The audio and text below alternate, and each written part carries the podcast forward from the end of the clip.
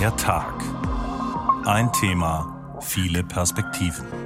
Heute mit Riccardo Mastrocola. Ein Drogenspürhund hat Kokainrückstände auf dem Nachttisch von Eintracht Frankfurt Präsident Fischer entdeckt. Klar ist, dass natürlich die Unschuldsvermutung gilt. Kokain wirkt sekundenschnell. Die Atem- und die Pulsfrequenz steigen. Folge können Herzrhythmusstörungen bis hin zum Infarkt sein und natürlich werden auch viele Organe geschädigt. Auf dem europäischen Markt gibt es immer noch eine Fülle von Kokain, das in die Gemeinschaft gelangt. Es ist eine Krise der öffentlichen Gesundheit und wir müssen damit aufhören, sie als Krise des Strafrechts zu behandeln. Die Konsumenten sollten in den Spiegel schauen, denn sie sind mitverantwortlich. Drogenkonsum gilt inzwischen auf allen Ebenen unserer Gesellschaft als ganz normal. Ohne Nachfrage gibt es kein Angebot. Darüber müssen wir auch reden. Schnee, Koks oder Puder, das weiße Pulver, um das es in dieser Sendung geht, hat vermutlich noch viele andere Namen, aber vor allem verspricht es eines, einen gehörigen Kick. Das Wörtchen Kick, das kennen wir auch aus einem anderen Bereich, klar aus dem Fußball und damit wären wir schon bei dem prominenten Fall, der uns seit neuestem beschäftigt. Die Frankfurter Staatsanwaltschaft ermittelt gegen Peter Fischer, den Präsidenten von Eintracht Frankfurt, wegen des möglichen Besitzes von Drogen, speziell Kokain. Und ganz unabhängig von der Frage, zu welchem Ergebnis das Ermittlungsverfahren kommt, ist es für uns der Anlass, uns nochmal tiefer über die Droge Kokain zu beugen. Unter anderem wollen wir wissen, welche Bedeutung Kokain hat in unserer Gesellschaft, in unserer Leistungsgesellschaft, welchen persönlichen Preis diejenigen zahlen, die sie konsumieren und welche Möglichkeiten wir haben, vielleicht auch mit der Droge anders umzugehen, rechtlich, gesellschaftlich. Kokain, die Prominente unter den Drogen, so heißt der Tag heute. Mit dabei ein Frankfurter Soziologe, der schon seit über 20 Jahren Forschung betreibt zur Nutzung von Drogen. Mit dabei auch ein Psychologe, der uns über die gefährliche Wirkung von Kokain aufklärt. Und ein Experte, der uns etwas sagen kann zur Geografie des Kokainkonsums in Deutschland. Keine Überraschung, Frankfurt ist da mit in der Spitzengruppe. Aber zuerst wollen wir noch mal von dem Fall ausgehen, der uns seit letzter Woche beschäftigt. Der Fall Peter Fischer, Präsident von Eintracht Frankfurt, gegen den, gegen den jetzt also die Frankfurter Staatsanwaltschaft ermittelt. HR-Gerichtsreporterin Heiko Borufka kennt den aktuellen Stand und kann uns noch mal in Ruhe erzählen, wie es überhaupt zu den Ermittlungen gekommen ist. Da spielen ja der Sohn und der Schulkamerad und auch dessen Mutter eine ausschlaggebende Rolle. Ja, das tun sie zwei 13-Jährige. Das macht die Sache auch so sehr schwierig und letztlich auch so brisant und letztlich auch für uns, glaube ich, so interessant. Es geht um den Vorwurf, dass der Sohn von Peter Fischer, der 13-Jährige, zu einer Übernachtung in der Schule Drogen mitgebracht habe und diese Drogen mit seinem Kumpel konsumiert habe. Und äh, dann soll der Junge von dem Fischersohn weitere Drogen erhalten haben in einem Beutel, soll sie mit nach Hause genommen haben und dort konsumiert haben. Der Mutter sei dann aufgefallen, dass dieser Junge sich verändert habe und sie hat die Schule eingeschaltet und sie hat die Polizei eingeschaltet und letztlich Anzeige erstattet. Ich glaube, so kann man zusammenfassen, wie alles losging. Und wir merken auch schon an den vorsichtigen Formulierungen, man muss aufpassen, wie man darüber berichtet, wie man Dinge ausspricht. Äh, du hast das alles im Konjunktiv formuliert. Was hat die Staatsanwaltschaft jetzt bei Peter Fischer gefunden? Die Staatsanwaltschaft ist hingegangen und hat durchsucht und sie hat gefunden, geringe Spuren von Marihuana und auf dem Nachttisch von Peter Fischer weiße Rückstände. Da hat dann der Rauschgifthund angeschlagen. Es hat einen Rauschgifttest gegeben. Dieser Rauschgifttest hat positiv auf Kokain reagiert. Daraufhin hat die Staatsanwaltschaft die Mobiltelefone von Peter Fischer, von der Mutter des Jungen und von seinem großen erwachsenen Sohn beschlagnahmt. Und das alles muss ausgewertet werden. Alles, was ich jetzt erzählt habe, ist die Version der Staatsanwaltschaft, die sie uns bestätigt hat. Und wie lautet der genaue Vorwurf? Der Vorwurf lautet Erwerb und Besitz von Kokain und nicht etwa die Weitergabe von Kokain. Auf die Idee könnte man ja auch kommen, wenn es um Minderjährige geht, die Drogen genommen haben. Und der Vorwurf steht ja im Raum, dass diese Drogen eben aus dem Hause Fischer gekommen sind. Diesen Vorwurf gibt es nicht. Es geht lediglich in Anführungsstrichen um den Erwerb und den Besitz von Kokain. Das ist deshalb wichtig, weil das Strafmaß einen sehr, sehr großen Unterschied ausmacht. Weitergabe an Minderjährige, das ist ein sogenannter Verbrechenstatbestand. Das heißt, da geht's mit einem Jahr los. Erwerb und Besitz da ist es deutlich weniger. Und ich habe vorhin sehr betont, geringe Spuren von Marihuana sind gefunden worden. Das ist wichtig, wenn es um Betäubungsmittel geht, denn da geht es um die geringe Menge, dass die Strafe deutlich niedriger beginnt bei einer Geldstrafe oder nicht geringe Menge. Und auch da sind wir dann wieder bei den Verbrechen. Und es würde mit einem Jahr losgehen. Aber davon reden wir hier nicht. Die Anwälte von Peter Fischer, die haben letzte Woche dann eine Pressemitteilung veröffentlicht und die Staatsanwaltschaft kritisiert, der Durchsuchungsbeschluss, der sei rechtswidrig gewesen aus Sicht der Fischer-Anwälte. Und danach gab es dann eine Replik der Staatsanwaltschaft, auch äh, nicht unbedingt normal. Äh, was war der Tenor?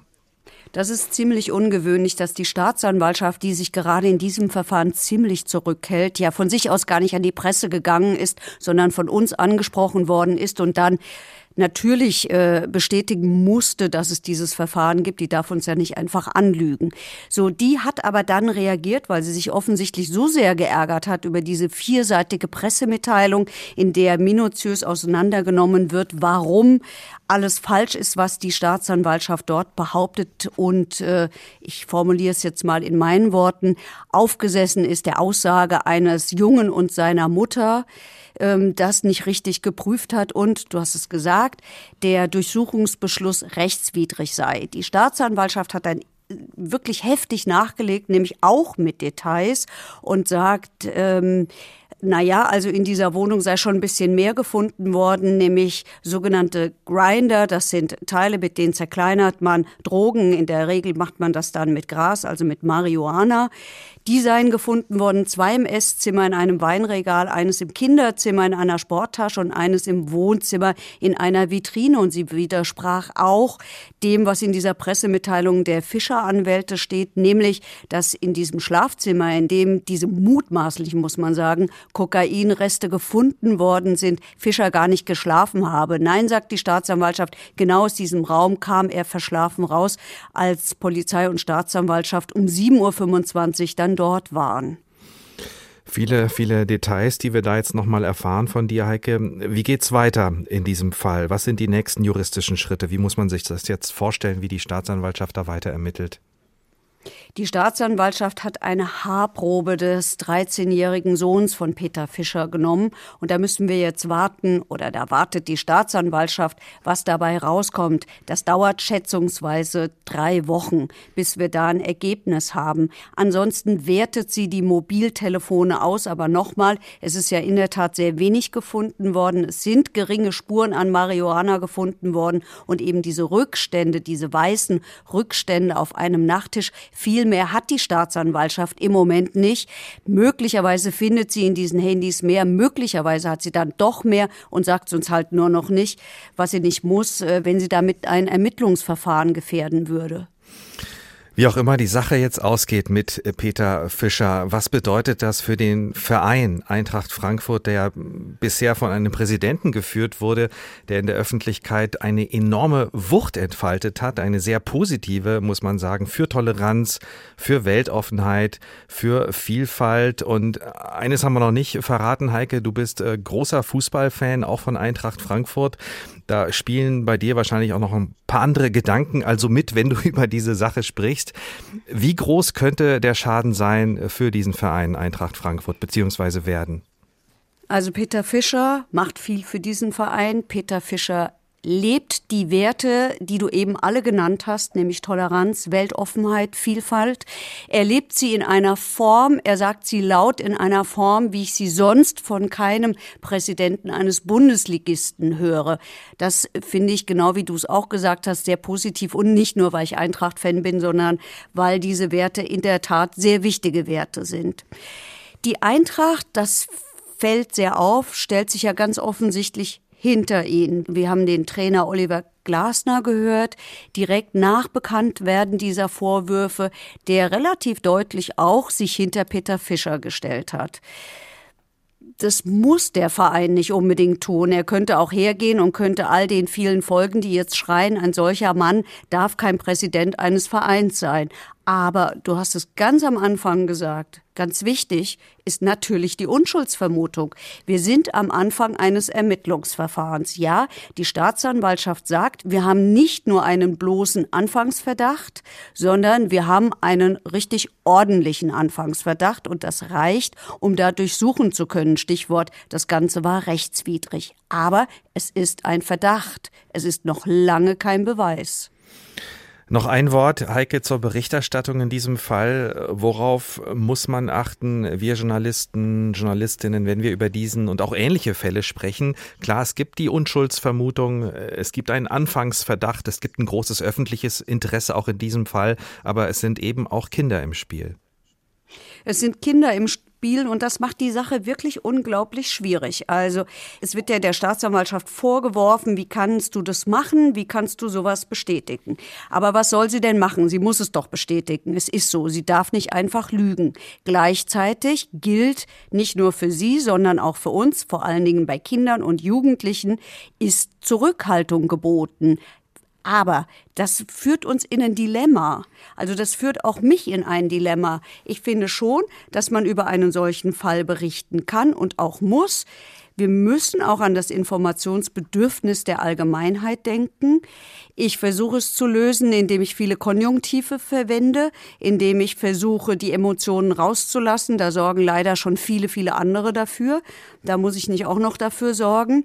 Und bei den Fakten zu bleiben. Jetzt ist das schwierig. Ich kann ja nicht in die Ermittlungsakten gucken. Also wir sind ja hier in der Verdachtsberichterstattung. Wir wissen es ja alle gar nicht. Die Staatsanwaltschaft weiß es doch auch noch nicht. Die muss auch noch ermitteln und die muss auch noch diesen Zusammenhang herstellen, der aus diesen Zeugenaussagen von Mutter und Sohn ähm, abgeleitet werden kann. Aber ob der stimmt, ist eine ganz andere Frage.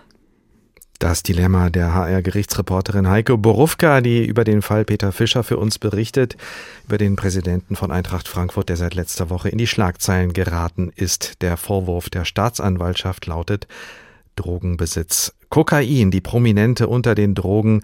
Der Tag ein Thema, viele Perspektiven. Wir verlassen damit den konkreten Fall Peter Fischer, beugen uns stattdessen wie versprochen etwas tiefer und schauen uns dieses weiße Pulver genauer an, das einerseits für ersehnte Kick sorgen soll, andererseits auch so gefährlich werden kann. Mein Kollege Matthias Dächer mit einem kurzen Überblick über alles, was man wissen sollte über die Droge Kokain. Erfunden haben es die Indios in Südamerika. Der Kokastrauch wächst in Kolumbien, Peru und Bolivien und seit Jahrtausenden wissen die Einwohner um die Wirkung der Droge. Es gibt sogar Götter, die Coca-Count abgebildet worden sind. Coca galt als Allheilmittel gegen Krankheiten, Müdigkeit, Kälte und Hunger. Kokain ist allerdings nur ein Teil der Pflanze, die ist um 1750 zum ersten Mal nach Europa eingeführt worden. 110 Jahre später hat ein Deutscher daraus das Kokain extrahiert. Und schnell wurde auch diese Wirkung zum Renner in den besseren Kreisen. Es wirkt sekundenschnell, die Atem- und die Pulsfrequenz steigen. Die Blutgefäße verengen sich und der Blutdruck steigt. Folge können Herzrhythmusstörungen bis hin zum Infarkt sein und natürlich werden auch viele Organe geschädigt. Die Gefahr beim Rauchen liegt in der Überdosierung. Beim Schnupfen von Kokain beträgt die lebensbedrohliche Dosis 1,2 bis 1,4 Gramm, beim Spritzen rund 0,8 Gramm. Die Abhängigkeit betrifft die Psyche, nicht den Körper. Und deswegen wird Kokain auch oft lobend erwähnt. Im Wiener Sissi-Museum etwa ist die Kokainspritze der österreichischen Kaiserin ausgestellt und Sigmund Freud, Begründer der Psychoanalyse, schrieb über Kokain, es sei ein Geschenk der Natur. Gottfried Benn war Arzt und Lyriker und er schreibt 1917 sogar ein Gedicht namens Kokain. Den Ich-Zerfall, den süßen, tief ersehnten, den gibst du mir. Konstantin Wecker, auch Kokainkonsument, bezieht sich später sogar auf Ben. Psychische Faktoren waren es auch bei den anderen bekannten Opfern. Whitney Houston, Amy Winehouse, Ozzy Osbourne und selbst Barack Obama, der ehemalige US-Präsident, bekennt in seiner Biografie: Ich habe viel gefeiert, viel getrunken und Drogen genommen. Kokain und Marihuana. Auch Paris Hilton stand schon wegen Kokainbesitzes vor Gericht und Kate Moss wird sogar beim Schnupfen gefilmt. Kokain geht einher mit Geld, Klemmer und Sex. Die Droge kommt meist mit Schiffen nach Europa, in Containern mit legaler Ware oder in schwimmfesten Behältern, die mit GPS-Sendern in Hafennähe abgeworfen werden.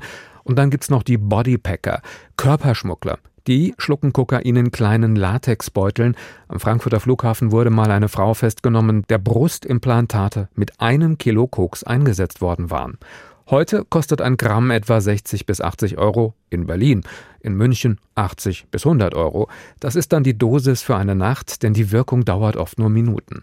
München ist die Stadt, die am häufigsten mit Koks in Verbindung gebracht wird, auch wegen dieses Songs. Ja, gestern haben wir Kasch, doch heutzutage schnupft man Kokain in der Schickeria. Viele Künstler haben ihre Songs dem Kokain gewidmet, Rammstein etwa. Aber auch Falco steht mit diesem Song für die Droge. Den Schnee, auf dem wir alle talwärts fahren, kennt halte jedes Kind jetzt das Kinderlied. Oh, oh, oh.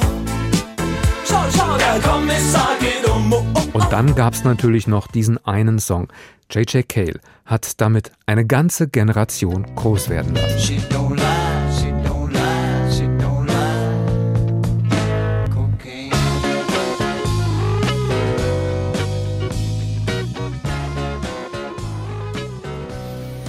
Dieser Song Cocaine von J.J. Cale aus dem Jahre 1977 und Eric Clapton hat den Song dann noch größer gemacht, als er eigentlich sowieso schon war.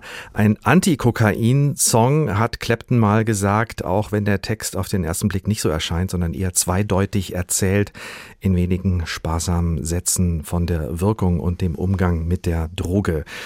Umgang, gutes Stichwort. Es ist Zeit, mehr darüber zu erfahren, wie verbreitet Kokain eigentlich ist, wer das Pulver eigentlich konsumiert und wie sich das auch im Laufe der Jahre entwickelt hat.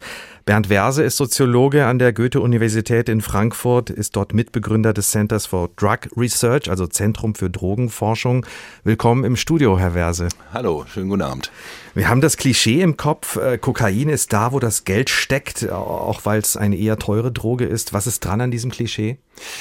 Äh, ja, also ich würde mal sagen, es ist was dran, aber äh, es ist eben auch nicht die ganze Wahrheit. Also äh, es ähm, aus uns aus Untersuchungen, die wir schon vor langer Zeit gemacht haben, wissen wir, dass es äh, schon Branchen gibt, wo auch relativ viel Geld verdient wird, in denen es zumindest wahrscheinlicher ist, dass äh, Leute dort äh, Kokain konsumieren unter Umständen auch zur Arbeit konsumieren, aber zum großen Teil muss man dann schon sagen, wird Kokain äh, doch ähm, nach all dem, was wir wissen, äh, mehr oder weniger als Partydroge verwendet. Und da ist es jetzt zwar nicht komplett unabhängig jetzt von der verfügbaren, ähm, von dem verfügbaren Geld, aber äh, ähm, grundsätzlich gibt es halt eben sowas wie so eine Partyszene, in der sich das in den letzten Jahren auch einfach äh, stärker verbreitet hat, in der vorher halt eher äh, stärker Ecstasy oder Speed konsumiert wurde und in der Kokain einfach eine größere Rolle spielt. Aber wir haben auch schon vor 20 Jahren haben wir auch schon Industriearbeiter interviewt, die sich am Wochenende mit ihren Freunden äh, zusammen treffen, um ein äh, Gramm Koks wegzumachen. Also das hat sich im Laufe der Jahre gar nicht so sehr verändert? Naja, also ein bisschen hat sich schon verändert. Also zumindest wenn man den Zahlen der äh, Kollegen aus München, wiederum ja, Thema München hatten wir eben ja auch schon, äh, die regelmäßig die Repräsentativbefragung zum äh, Gebrauch psychoaktiver Substanzen in Deutschland durchführen.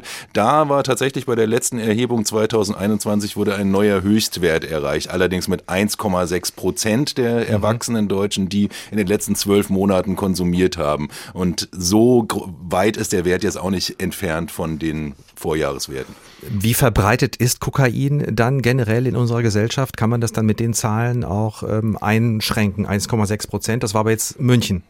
Nee, nee, 1,6 Prozent für ganz Deutschland, mhm. äh, 18 bis 59-Jährige und Konsum in den letzten zwölf Monaten. Also mindestens gelegentlicher Konsum. Darüber hinaus gibt es natürlich noch mehr Leute, die irgendwann mal äh, Kokain ausprobiert haben. Ähm, bei den Jugendlichen interessanterweise, da haben wir in Frankfurt äh, ganz gute Zahlen dazu, weil wir da jedes Jahr eine äh, repräsentative Schulbefragung durchführen.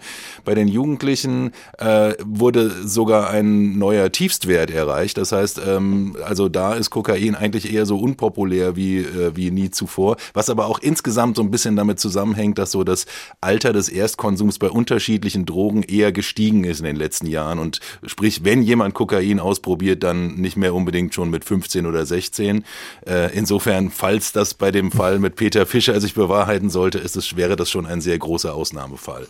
Äh, Sie hatten gesagt, äh, eher eine Partydroge im Moment als eine Leistungsdroge. Äh, was für ein Image kann man äh, davon ableiten für Kokain? Was hat diese Droge für ein Image im Moment?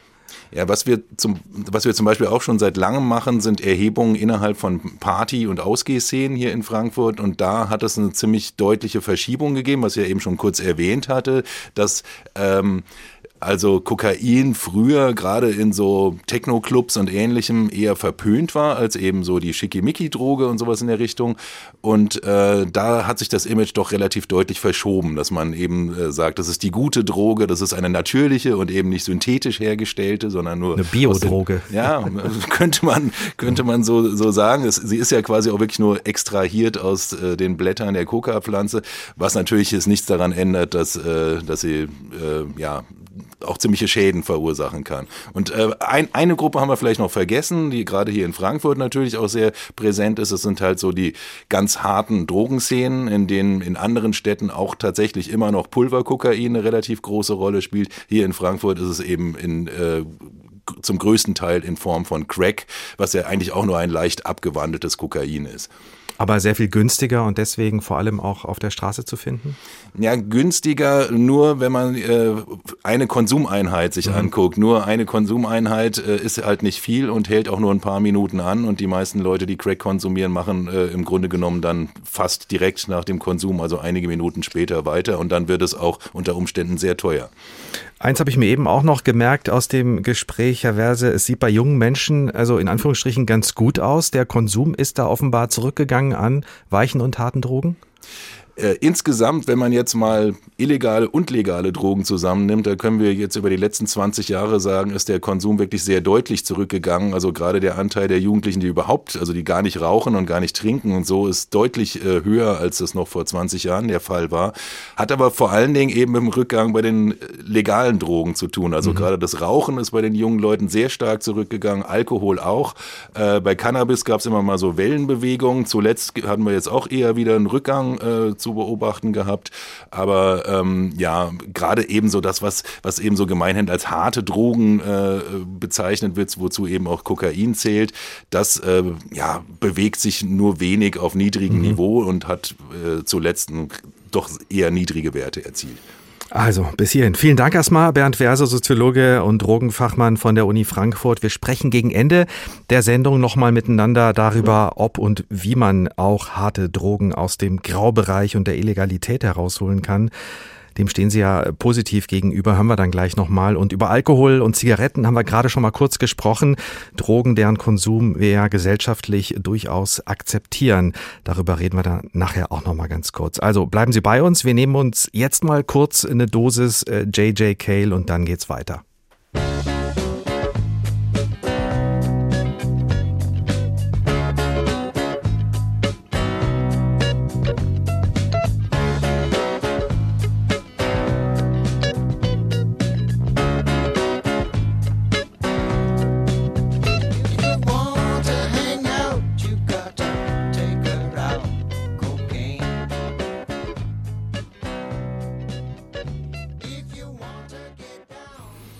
Wo kommt das ganze Kokain eigentlich her? Wie kommt es nach Europa, in unsere Städte, auf Wohnzimmertische?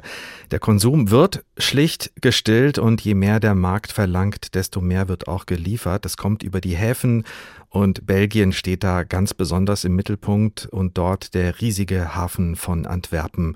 Jakob Meyer berichtet. In den vergangenen Wochen haben auffällig viele Politikerinnen und Politiker den Hafen von Antwerpen besucht. Das hat einen traurigen Grund. Die belgische Stadt ist Europas größtes Einfallstor für Kokain aus Südamerika. Von hier aus wird der Stoff in andere europäische Länder geschleust. Ein Problem für die gesamte Gemeinschaft. Knapp 110 Tonnen Kokain hat der belgische Zoll im vergangenen Jahr im Antwerpener Hafen sichergestellt. Neuer Rekord. Aber trotz der Fahndungserfolge läuft das Geschäft weiter, räumt Belgiens Zolldirektor Direktor Christian van der Waren ein. Wir müssen zugeben, dass die Preise und das Angebot gleich bleiben, obwohl wir so viel stoppen. Wir halten also eine Menge auf, aber auf dem europäischen Markt gibt es immer noch eine Fülle von Kokain, das in die Gemeinschaft gelangt. Im vergangenen Jahr kam es vor allem aus Ecuador, Kolumbien und Panama. Die Schmuggler verstecken das Rauschgift auf den Schiffen zwischen der Ladung, etwa in Bananenkisten. Sie packen es in Taschen in die Container oder in deren Stahlstruktur. Sie verbergen es in Behältern, die an den Schiffsrumpf geschweißt werden. Ein neunköpfiges niederländisches Taucherteam überprüft deshalb ankommende Schiffe, auch in belgischen Häfen. Die Zollbehörden der Nachbarländer führen das gemeinsam in Antwerpen vor. Sie wollen im Kampf gegen den Drogenschmuggel enger zusammenarbeiten. Im Hafen von Rotterdam, dem größten in Europa vor Antwerpen, wurden im vergangenen Jahr rund 50 Tonnen Kokain entdeckt. Die zuständige niederländische Staatssekretärin Aukje de Vries. Die Auswirkungen sind enorm in den Niederlanden, aber auch in Antwerpen in Belgien. Ganz junge Leute werden angeworben. Wir sehen Drogenlabore in Scheunen auf dem flachen Land in den Niederlanden. Wir erleben Morde. Manchmal werden Leute einfach auf der Straße erschossen. Das sind enorme Auswirkungen und wir wollen dem entgegenwirken, indem wir die Einnahmen der Kriminellen aus dem Drogengeschäft stoppen. Denn dieses Geschäft wirft enorme Gewinne ab, laut EU-Kommissarin Johansson 10 Milliarden Euro und die Geschäftemacher verteidigen ihre Profite mit brutaler Gewalt. Die Niederlande erleben das seit Jahren. Anschläge, Morde, Drohungen gegen Politiker, Ermittler, Journalisten. Auch in Antwerpen nimmt die Gewalt unter rivalisierenden Banden zu. Der belgische Zoll reagiert. Wenn wir etwas beschlagnahmen, dann macht die Staatsanwaltschaft sofort eine Mitteilung, dass der Zoll die Waren zurückgehalten hat, nicht eine andere kriminelle Organisation. Um Gewalt zwischen den Banden zu vermeiden, kommunizieren die Staatsanwaltschaft und ich schnellstmöglich über die Beschlagnahmen.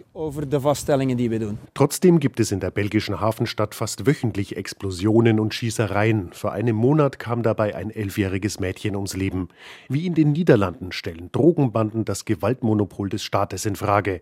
Zollchef van der Waren warnt. Wir müssen vorsichtig sein, sonst bekommen wir hier südamerikanische Zustände. Wir müssen die erforderlichen Maßnahmen ergreifen, um das zu verhindern. Unser Justizminister wurde mit Entführung bedroht. Ein Mädchen ist gestorben an den Folgen der Gewalt in Antwerpen. Belgiens Regierung will für 70 Millionen Euro weitere mobile Scanner kaufen, um Schiffscontainer zu durchleuchten. Der Zoll soll 108 neue Mitarbeiter bekommen. Aber nicht nur der Staat, auch die Gesellschaft muss reagieren, sagt Finanzminister Vincent van Pettiche.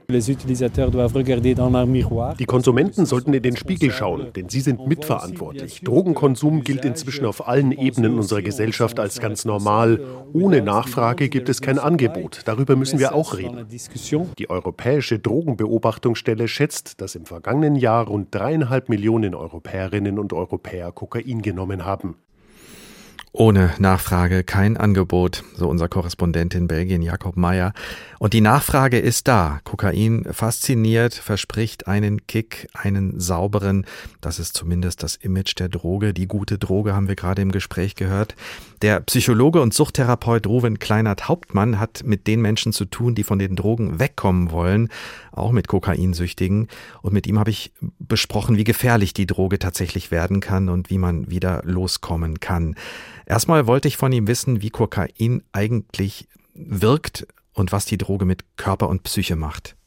Ja, die Wirkung des Kokains ist natürlich auch immer abhängig von der Dosis und der Konsumform und natürlich auch dem Wirkstoffgehalt. Beim Schniefen, also das, der Konsum durch die Nase, äh, haben wir einen Wirkungseintritt so nach zwei bis drei Minuten, Wirkdauer 30 bis 60 Minuten, auch zum Teil etwas länger. Beim Spritzen, das kommt nicht ganz so häufig vor, haben wir einen Wirkeintritt innerhalb von Sekunden. Das geht direkt und ins Blut? Das geht sofort mhm. ins Blut, die Blutbarriere wird sofort durchbrochen und geht ins Hirn und die Wirkdauer liegt etwa bei 5 bis 20 Minuten. Das kommt darauf an, ob der Konsument eher ein Gewöhnungskonsument ist oder nicht. Je länger jemand die Substanz konsumiert, desto kürzer sind natürlich auch die Wirkzeiten. Dann ist natürlich auch der Drang groß, auch immer mehr zu nehmen im Laufe der Zeit. Genau, genau. Also das ist natürlich ganz klar. Je schneller die Wirkung nachlässt, desto eher ist der Drang da nachzulegen, um die gleiche euphorische Wirkung auch wieder zu erzielen. Kokain erhöht natürlich die Dopaminkonzentration im Gehirn und sorgt dafür, dass bestimmte Tätigkeiten und Ereignisse immer mit Belohnungsgefühlen verknüpft werden, sodass der Konsument, die Konsumentin das gerne wiederholen möchte. Wie beim Schokoladeessen. Ja, vielleicht so ähnlich. Äh, wir haben da natürlich viel größere Dopaminkonzentration als beim Schokoladeessen. Und wir haben es dann mit einer Beschleunigung des Stoffwechsels zu tun. Die Atmung geht hoch, der Puls wird schneller, Müdigkeit wird unterdrückt und auch das Schmerzempfinden. Mhm. Wir sehen bei Konsumenten von Kokain eine erhöhte Konzentration, äh, die Aufmerksamkeitsspanne steigt. Wir haben aber auch einen gesteigerten Bewegungs- und Rededrang, so eine Art Laberflash. Das heißt, man redet mehr, man will sich mehr mitteilen. Gleichzeitig, das haben Sie auch gesagt, ist man ein besserer Zuhörer? Nee, man ist eigentlich kein besserer Zuhörer, den anderen nimmt man gar nicht mehr wahr. Man spricht eigentlich nur über sich selbst und mhm. nur aus sich selbst heraus. Man hat gleichzeitig noch einen starken Bewegungsdrang, man hat ein sehr starkes Selbstvertrauen, Euphorie, Ausgelassenheit und Wegfall von Hemmungen und Ängsten. Auch so das Gefühl der Stärke wird größer. Damit steigt natürlich auch die Risikobereitschaft und die Selbstkritikfähigkeit nimmt gleichzeitig auch ab. Das sind jetzt vor allem psychische Folgen, oder? Psychische Wirkungen dieser Droge? Ja, das sind vor allen Dingen äh, natürlich psychische Folgen. Wir haben auch körperliche Folgen. Jetzt bin ich kein Mediziner, ich bin äh, Psychologe und Suchttherapeut.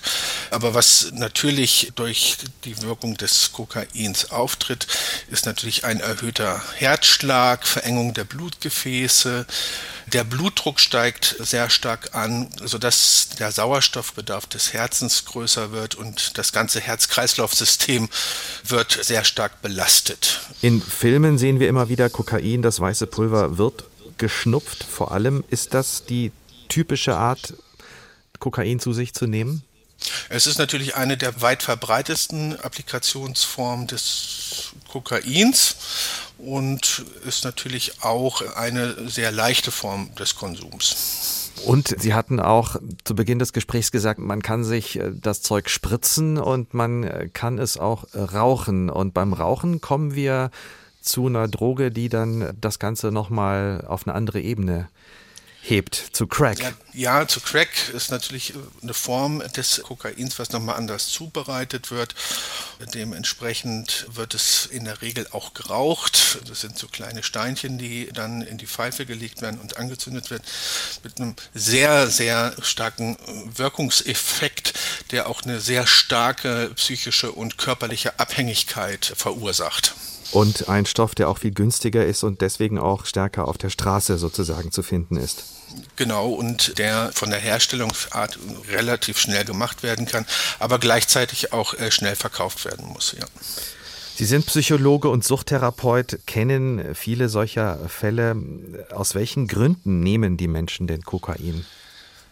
Das sind ganz unterschiedliche Gründe, aber wenn man sich Konsumenten genauer anschaut, sind es eher ja, Erfolgstypen, so würde ich es mal sagen.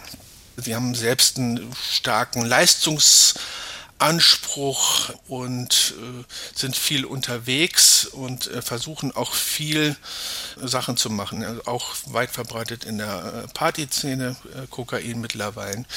Trotz alledem äh, steckt hinter dem Kokainkonsum und dem Erfolgsdruck vielleicht auch immer ein Selbstwertproblem. Nämlich die Betroffenen versuchen natürlich ja, bestimmte negative Gefühle immer wieder zu vermeiden und nutzen dafür das Kokain und begeben sich dadurch äh, dann in den Teufelskreis der Sucht. Auch äh, möglicherweise durchzuhalten und weiterhin Erfolg zu haben und nicht äh, abzustürzen oder Misserfolge genau. erleben zu müssen. Also das Gefühl, wahrscheinlich immer weiterkommen zu wollen und zu müssen. Genau, genau. Und in diese Spirale hinein zu geraten und am Ende dann doch vielleicht äh, doch zu Beginn zu scheitern am eigenen Anspruch. Wie schwierig ist es denn von der Droge wieder zu lassen? Also wie, wie abhängig macht Kokain? Kokain hat ein hohes psychisches Abhängigkeitspotenzial. Es gibt natürlich unterschiedliche Wege, davon loszukommen. Einer der wichtigsten Punkte ist natürlich erst einmal einzusehen, dass ich damit ein Problem habe. Und ganz typisch äh, haben wir natürlich äh, sowas wie einen Kokainentzug. Der stellt sich normalerweise relativ zügig nach Abklingen der Wirkungsdauer ein. Man unterscheidet so drei Phasen des Kokainentzugs. Die Crashphase beginnt so nach wenigen Stunden und äh, ist eigentlich davon geprägt, dass es so eine starke depressive Verstimmung gibt, Niedergeschlagenheit, Müdigkeit, Selbstzweifel und Schlafstörungen tauchen auf. Da würde man dann gern die nächste Dosis nehmen. Und genau da äh, setzt es dann meistens ein, dass Konsumenten und Konsumentinnen dann nachlegen. Dann haben wir quasi die Entzugsphase, die sich daran anschließt kann eine bis zwei, drei Wochen dauern, macht sich vor allen Dingen dadurch bemerkbar, dass es ein ausgeprägtes Verlangen nach Kokain gibt immer wieder begleitet von Mattigkeit, starkem Selbstzweifel und Depressivität. Und da wäre eigentlich, wenn diese Symptome zu stark sind, natürlich auch nochmal ein stationärer Aufenthalt vielleicht ratsam, einfach äh, um auch diese Entzugsphase dann medikamentös abzumildern. Ruven Kleinert, Hauptmann, Psychologe und Suchttherapeut aus Velpke. Das liegt in der Nähe von Wolfsburg. Zur Frage, was der Stoff Kokain mit Körper und Seele macht und wie man sich befreien kann, wenn man das will. Aber das kann dauern, denn das starke Verlangen nach Kokain kann noch wochenlang mit Albträumen einhergehen und das Verlangen danach kann dann auch noch Monate danach wieder auftauchen.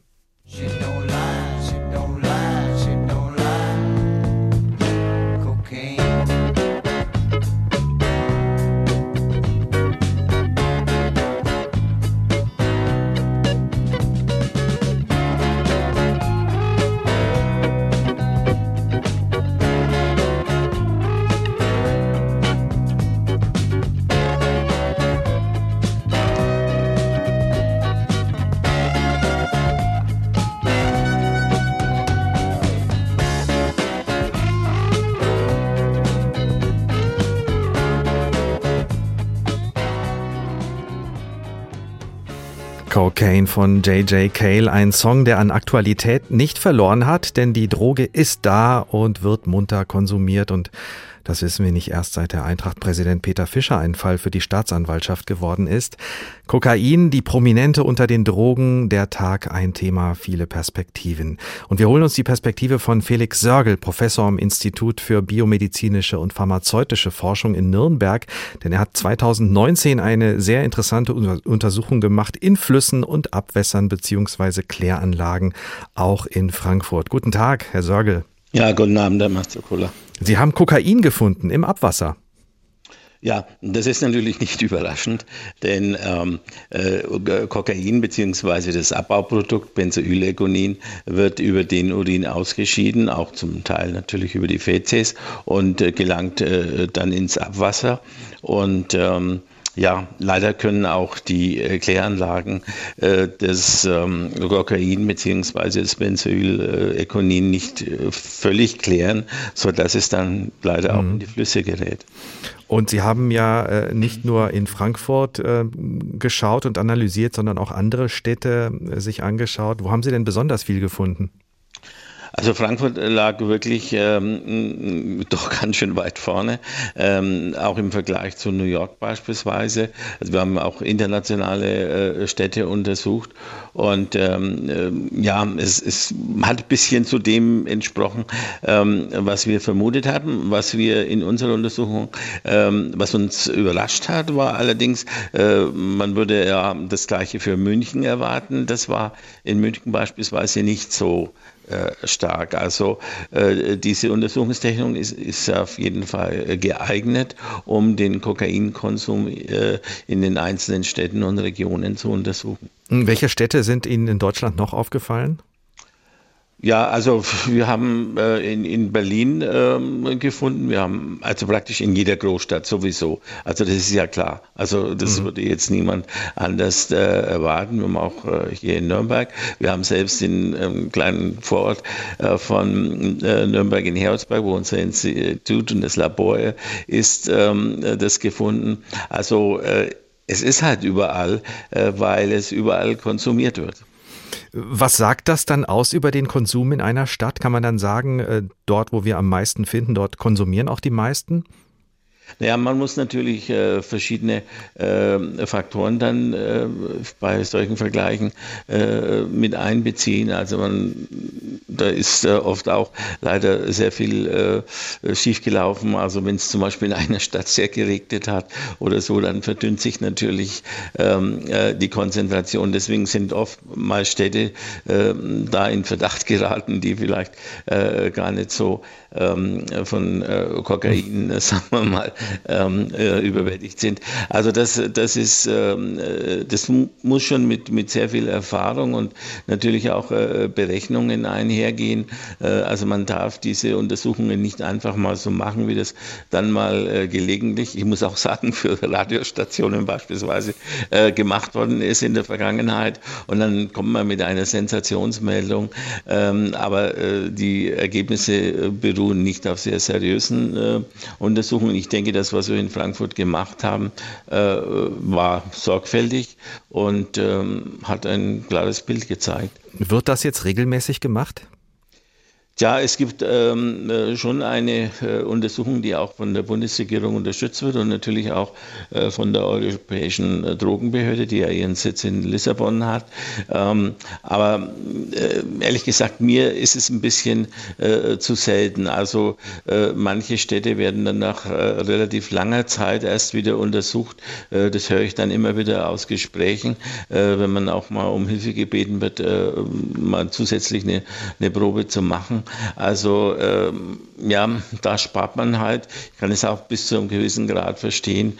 Ähm, aber wenn man äh, wirklich das auch unter ähm, den Gesichtspunkten von Jahreszeiten sieht oder von Einflüssen wie bestimmten Festen, ja, äh, das ist ja auch so ein, so ein Thema, dass wenn Sie ein großes, großes Fest haben äh, und ähm, das, das Abwasser kommen dann in die Kläranlage, dann ist es natürlich ähm, äh, ganz anders, äh, wie wenn Sie jetzt ein kleines Dorf haben.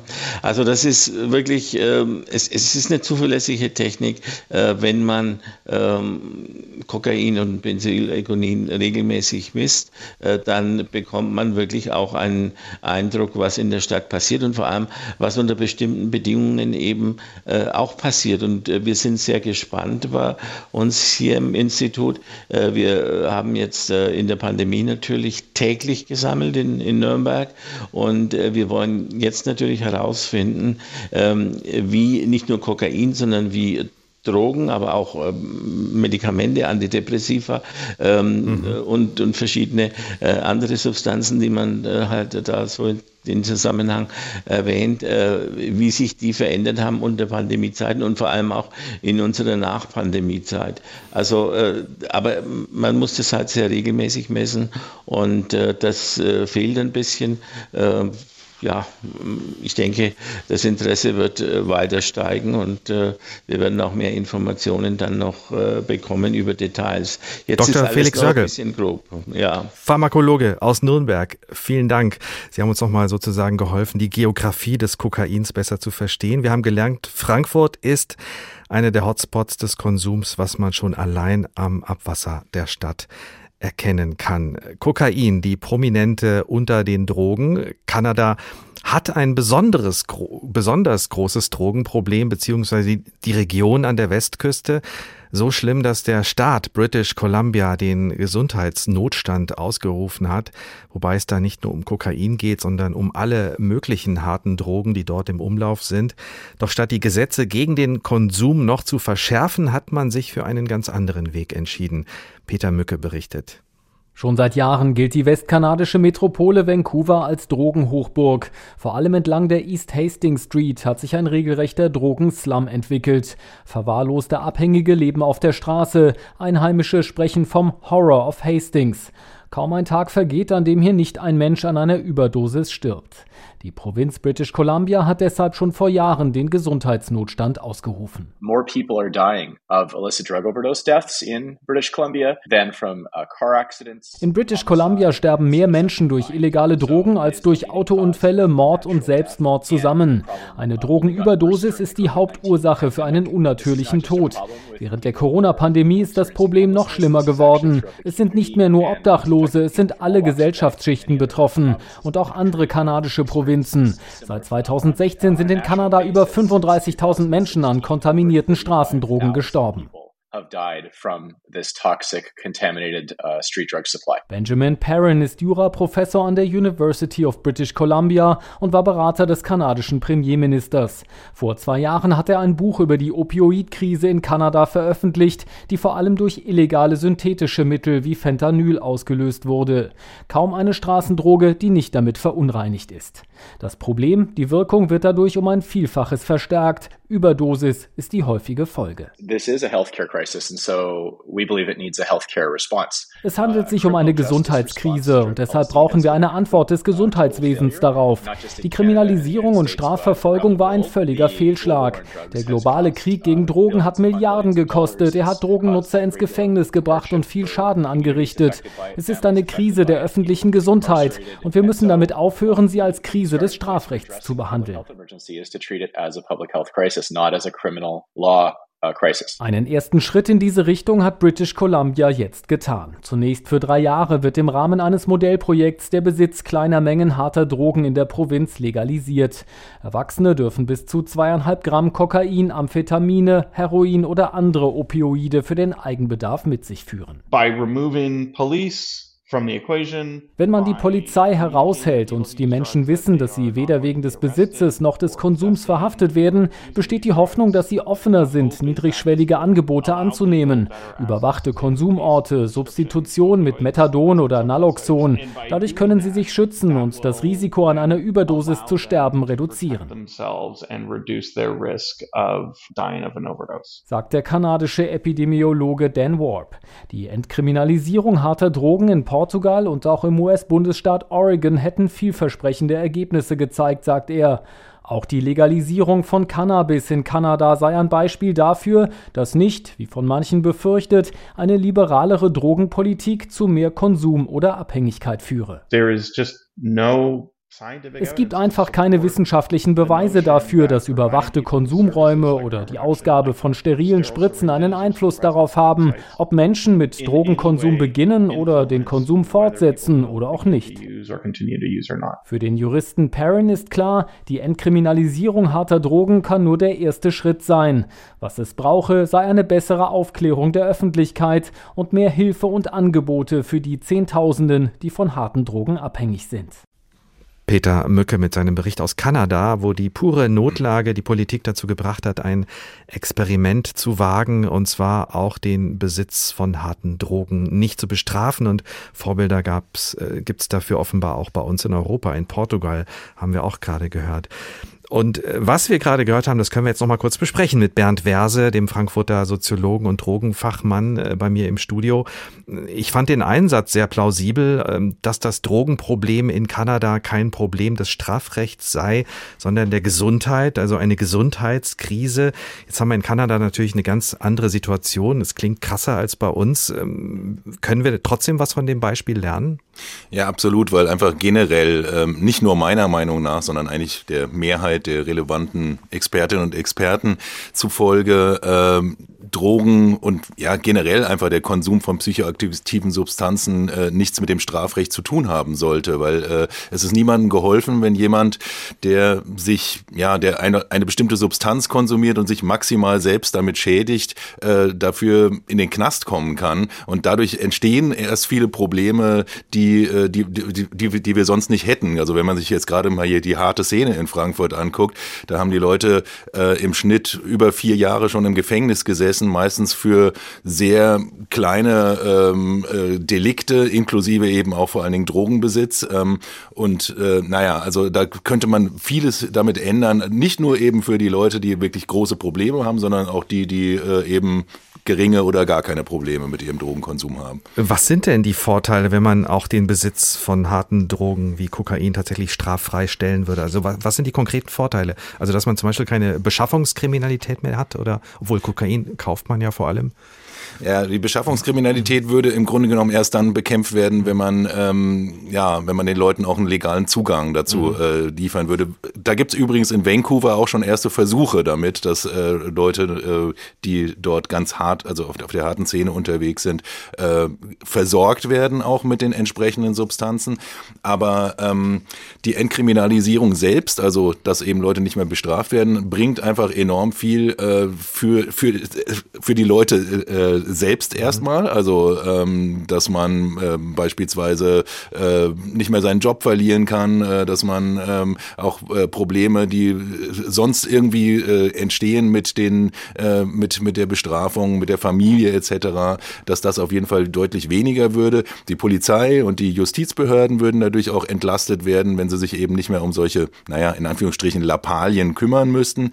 Ähm, und und insgesamt, ähm, ja, also ist es, ist es einfach unnötig, äh, Leute dafür zu bestrafen, äh, dass sie so etwas machen. In Deutschland sind wir ja noch lange nicht so weit. Hier reden wir erstmal über die Legalisierung von Cannabis. Äh, das ist ja schon kompliziert genug im Moment, diese Debatte. Und äh, da schwingt auch immer die Angst mit, dass dann auch der Konsum und die Abhängigkeit ansteigen und bei harten Drogen äh, nicht auszudenken, wenn man das sozusagen in der Logik weiterdenkt. Wie kann man das verhindern, wenn man liberale Drogenpolitik machen will? Also die Erfahrungen aus dem Ausland, gerade mit der Legalisierung von Cannabis, haben gezeigt, dass man im Grunde genommen eigentlich wirklich vor allen Dingen darauf achten muss, dass es, dass die Regelungen dafür nicht so aussehen, wie sie im Moment gerade für Alkohol sind und vor 20 Jahren auch noch für äh, Zigaretten gewesen sind, nämlich äh, ein unbegrenzter Zugang mit Werbung etc., sondern dass man eben äh, eine Regulierung irgendwelcher Art äh, dafür ähm, einsetzt. Und meine Vorstellung und die von vielen anderen Experten auch äh, wäre, dass man eben Drogen nach ihrem Risikograd mhm. äh, reguliert. Und das würde eben bedeuten, dass sowas wie Cannabis ähm, deutlich weniger äh, eingeschränkt wäre in der Verfügbarkeit wie zum Beispiel Kokain. Ähm, aber auch bei Cannabis ist es, äh, ist es ja auch so, gerade auch die Vorschläge, die jetzt gerade von der Bundesregierung auf dem Tisch liegen, äh, sehen natürlich vor, dass es keine Werbung geben soll, dass es eben nicht an jedem, an jeder Ecke einen Laden geben soll, dass der Jugendschutz auch groß geschrieben werden soll, auch etwas, was bei Alkohol ein ziemliches Problem ist. Gutes Stichwort, gutes mhm. Stichwort. Da unterliegen wir ja eigentlich auch einer Doppelmoral, wenn wir Rauschgiftdrogen äh, verteufeln aber Alkohol als Feierdroge akzeptieren, die steht ja auch noch oft genug in den Wohnungen äh, herum und ist zugänglich für Kinder und Jugendliche. Ja, also ähm, äh, da ähm, bin auch nicht nur ich der Meinung, dass man äh, bei Alkohol, also während man bei den illegalen Drogen äh, die, ähm, die Regulierung deutlich liberaler gestalten sollte, um eben diese besagten Probleme zu vermeiden, äh, ist bei Alkohol noch sehr viel Luft nach oben, was ähm, ja strengere Re Regulierung angeht. Ähm, zum Beispiel, dass sowas wie be begleitetes Trinken, also dass man nicht nur zu Hause, sondern auch in der Öffentlichkeit dürfen schon 14-Jährige, sobald sie in äh, Begleitung eines Erwachsenen sind, dürfen sie auch Alkohol trinken. Das wissen zwar viele nicht, aber das ist äh, in Deutschland auch eine relativ einmalige Sache. Auch, dass man Bier und Wein schon ab 16 und nicht erst ab 18 bekommen kann. Ähm, und auch insgesamt einfach die Verfügbarkeit, Steuern und so weiter könnte man deutlich weiter einschränken. Also Deutschland ist da auch äh, sozusagen äh, führend in Anführungsstrichen, was so den Umgang mit Alkohol angeht. Und man sollte sich da auch einfach mehr in Richtung stärkere Regulierung bewegen. Haben wir nochmal einen ganz weiten Bogen gespannt. Bernd Verse, Soziologe und Drogenexperte von der Goethe-Universität Frankfurt zur Frage, was es bedeuten würde, wenn der Besitz von harten Drogen wie Kokain nicht mehr bestraft würde. Stichwort Entkriminalisierung. Das war der Tag heute unter dem Titel Kokain, die Prominente unter den Drogen, ausgehend vom Fall Fischer, dem Präsidenten von Eintracht Frankfurt, gegen den die Frankfurter Staatsanwaltschaft ermittelt wegen des Besitzes von Kokain.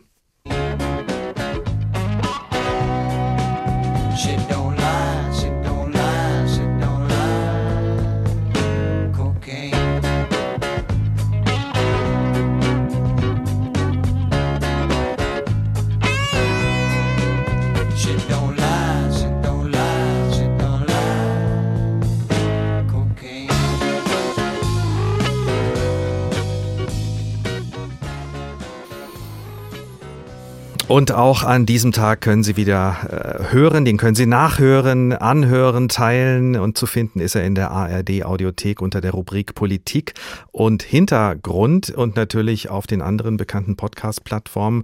Und wenn Sie schon vorher über unsere Themen Bescheid wissen wollen und uns wichtige Themen für die nächste Sendung oder auch generell Anregungen mitgeben wollen, sehr gerne Unseren Newsletter können Sie bestellen auf hr2.de oder hrinforadio.de. Und ich wünsche Ihnen wie immer an dieser Stelle noch einen schönen Tag.